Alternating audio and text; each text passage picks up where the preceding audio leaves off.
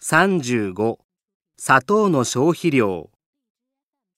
日本人の砂糖の消費量が減り続けています。日本人一人が1年間に消費する砂糖の量は2005年に 17kg になりました。日本では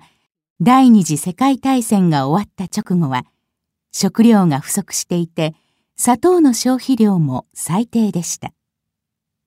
しかし、1952年頃から砂糖の消費量がどんどん増えていきました。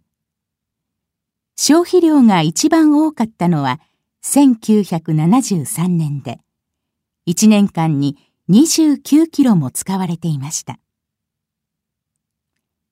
一般に国が豊かになるほど砂糖の消費は伸びるとされています。しかし、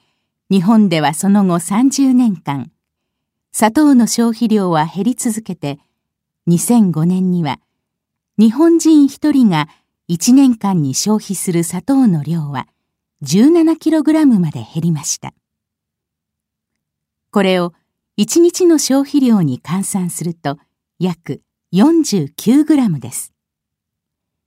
49g というのはどのくらいの量かというと、500ml のコーラには約 60g の砂糖が入っていますから、それよりずっと少ない量です。このように砂糖の消費量が減ったのは、健康のことを考えて、甘いものを食べ過ぎないようにしている人が増えているからでしょう。